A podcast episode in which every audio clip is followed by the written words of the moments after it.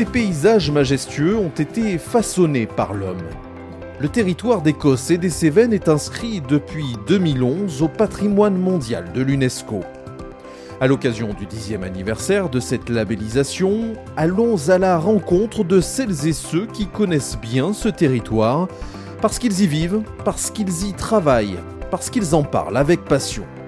Ce podcast est réalisé par la marque de cosmétiques L'Accent, en partenariat avec Midi Libre et l'entente interdépartementale Cossé-Cévennes. Épisode 30, le ciel étoilé des Cévennes. On sait qu'aujourd'hui, 80% de la population euh, dans le monde ne voit plus les étoiles. Et on a des gens qui viennent dans des territoires comme ici, ils veulent apprécier aussi la nuit et retrouver euh, le, le rapport à l'espace, voilà, à l'univers. Grâce à une faible densité de population, les Cévennes sont l'un des rares lieux en Europe à bénéficier d'un ciel nocturne de grande qualité. Ici, la pollution lumineuse est moindre et les étoiles, les constellations et même la Voie lactée sont davantage visibles, tant et si bien que le Parc national des Cévennes a obtenu le label Réserve internationale de ciel étoilé. Rencontre avec Richard Scherer, délégué territorial au parc, en charge de la coordination de la réserve internationale de ciel étoilé. Richard Scherer, bonjour. Bonjour. On est au cœur du parc national des Cévennes pour parler de ce ciel, de la qualité de ce ciel qui a d'ailleurs été labellisé, je crois, il y a quelques mois, quelques années, même on peut dire maintenant, c'est bien ça? Oui, c'est ça. Euh, le territoire du parc national des Cévennes a été labellisé il y a trois ans, en 2018, avec un label euh, qui s'appelle Réserve internationale de ciel étoilé. C'est un label décerné par euh, une association américaine des astronomes qui s'appelle IDA, IDEA, qui euh, décerne des labels à des territoires qui peuvent prouver qu'il y a une très belle qualité de noirceur, en fait, et en gros qu'on peut voir beaucoup d'étoiles, et qu'on voit très bien aussi également la Voie lactée. Voilà, c'est un des critères qui nous a permis d'être labellisé euh, RIS, comme on dit, Réserve internationale de, ciel étoilé. Comment ça se passe on, postule, on dépose un dossier pour obtenir ce, label C'est ça, voilà. Donc c'est un gros dossier qui est assez épais en anglais. Un gros dossier qu'on a monté, qu'on a mis pas mal d'années à élaborer, parce que nous, notre métier, c'est pas l'éclairage public. Le cœur du dossier, c'est quand même l'éclairage public, notamment, et l'engagement du, territoire. Et donc, on est allé chercher euh, les gens dont c'est le métier, donc euh, les syndicats d'électricité, les communes, pour leur dire, voilà, il faut améliorer l'éclairage public. Et le point de départ, c'était la charte du parc national, qui est notre document de référence, un peu notre, notre Bible à nous, qui avait prévu parmi les engagements des communes la question de lancer une réflexion sur l'éclairage public. Et puis derrière, on a trouvé ce label euh, de réserve de ciel étoilé et on s'est engagé dans ce projet. On savait qu'il y avait peu d'habitants, donc qui dit peu d'habitants, peu d'éclairage public. On savait qu'on avait une très belle qualité de ciel étoilé. Et si vous regardez sur Internet, si vous tapez euh, une carte de, la nuit, des photos satellites de nuit euh, de l'Europe, on voit tout de suite des zones très sombres. C'est ça, en fait. Voilà, donc c'est le Massif central, le sud des Alpes, un petit bout de la Corse. Donc on savait qu'il y avait un territoire avec du potentiel. Il a fallu quand même que cette association euh, juge sur pièce, j'allais dire. Hein. Il y avait à la fois le dossier que vous avez déposé. Ils sont venus aussi ou est-ce qu'ils vous ont fait confiance, on va dire, dans la démarche? Alors, c'est un dossier assez complet, en fait. Il y a trois choses hein, dans ce label. Il y a la question de prouver, il faut mesurer la qualité du ciel sur son territoire.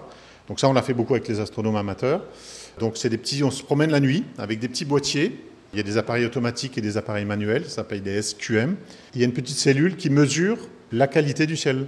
Donc ça c'est la première étape. Et puis ensuite, il faut engager un travail de rénovation de l'éclairage public et puis travailler avec le territoire, les élus et faire de la sensibilisation. Alors peut-être allons plus en avant encore dans chacun de ces trois axes. Euh, d'abord sur le, travail de, mesure, euh, vous disiez les associations d'astronomie euh, interviennent et font partie du dispositif en fait hein, de vérification, de mesure. Oui, oui, dès le départ, on a acheté une petite dizaine de ces boîtiers et on a fait une campagne en essayant d'associer les gens qui voulaient. Les associations d'astronomie, donc on en a 4-5 sur le territoire, forcément, eux ont participé à cette campagne de mesure, et puis quelques particuliers. Et donc on a une petite dizaine de personnes qui participent. Nous, on en a fait aussi à cette campagne de mesure. Et aujourd'hui, on a acheté des boîtiers automatiques, ça s'appelle des Ninox, qui est raccordé à un, réseau qui mesure toute la nuit. Qu'est-ce qu'elles disent ces mesures? Elles vérifient justement que le ciel des Cévennes est particulièrement pur? Oui, alors c'est un boîtier qui permet de mesurer. Il y a une échelle qui part de 17 jusqu'à 22. 17, c'est le centre des grandes villes, où il y a beaucoup d'éclairage. Et 22, c'est le Sahara, c'est le désert. L'association fixait des critères où il fallait atteindre un minimum de 21,2, 21,3.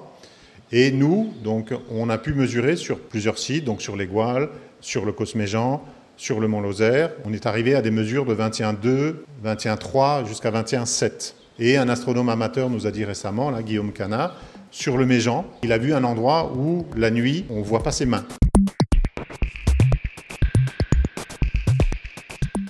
Vous nous disiez que finalement vous voulez aller encore plus loin, puisque dans, cet euh, engagement auprès du, label euh, RIS, euh, il y a cet engagement sur la rénovation de l'éclairage public. Et ça aussi, ça veut dire qu'on pourrait atteindre des mesures peut-être encore plus intéressantes.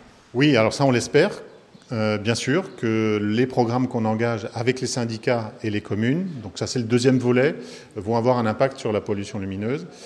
Donc on a pu, grâce au label hein, qui nous a servi de levier, un peu dans les deux sens. On a été voir la région avec nos partenaires, donc les syndicats, le syndicat de la Lozère, le SDE 48, le syndicat du Gard, le SMEG 30, et récemment, donc, on a étendu à l'agglomération d'Alès pour les communes qui sont sur le territoire du parc, et à l'Ardèche, parce qu'il y a trois communes ardéchoises, donc le SDE 07. Euh, plus des quelques communes qui gèrent en régie elles-mêmes leur éclairage public, comme le Vigan par exemple. On a pu obtenir une première enveloppe de fonds européens d'un million d'euros, qui nous a permis de rénover environ un peu plus de 3000 lampes. Et là, on vient d'obtenir une nouvelle enveloppe, donc cette fois-ci du plan de relance, donc le plan lancé par le gouvernement, de 500 000 euros pour nouveau, une nouvelle tranche de rénovation. En même temps, on change le type de lampe, donc en gros, il faut éclairer au sol. C'est ça l'objectif. Donc on veut éclairer au sol, avoir une lampe qui soit moins agressive. C'est le bleu qui pose problème pour l'œil et pour la mélatonine, l'hormone du sommeil. Donc c'est d'avoir des lampes un peu plus chaudes qui tirent vers le vers l'orangé ou le rouge. Baisser la puissance. Souvent on se retrouve, euh, chacun peut le voir des fois dans son village ou sa commune, avec des lampes très puissantes. Des fois encore des lampes, ces lampadaires boules là.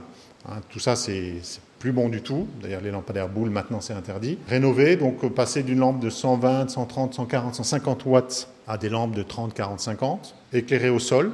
Et puis aussi un impact sur la biodiversité. C'est-à-dire pas perturber avec des lampes qui sont trop agressives, trop de bleu, et surtout qui éclairent à des moments où euh, on n'en a pas besoin. Et puis l'autre point, euh, bah, c'est le, rapport à la nuit, c'est-à-dire qu'on redécouvre les étoiles. On sait qu'aujourd'hui, 80% de la population euh, dans le monde ne voit plus les étoiles. Les urbains ne voient plus les étoiles.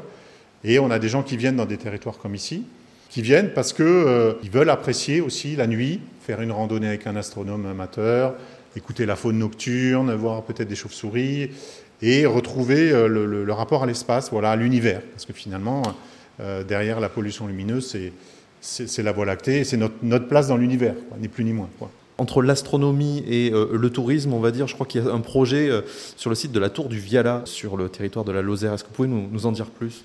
Oui, tout à fait. C'est un projet qui est porté par l'agglomération d'Alès, agglomération et ville, qui avait, de mémoire, ça doit être une ancienne colonie des, mines d'Alès, euh, qui étaient euh, plus utilisés. Et du coup, ils ont lancé une réflexion pour créer euh, un lieu d'accueil, l'hébergement, et puis derrière, un lieu d'observation des étoiles. Ça s'appelle la Tour du Viala, donc c'est sur le mont Lozère. Le choix qu'ils ont fait, c'est de dire, ben, on, veut faire profiter aux gens de ce ciel étoilé en créant un lieu dédié. C'est une première, hein, c'est un gros projet.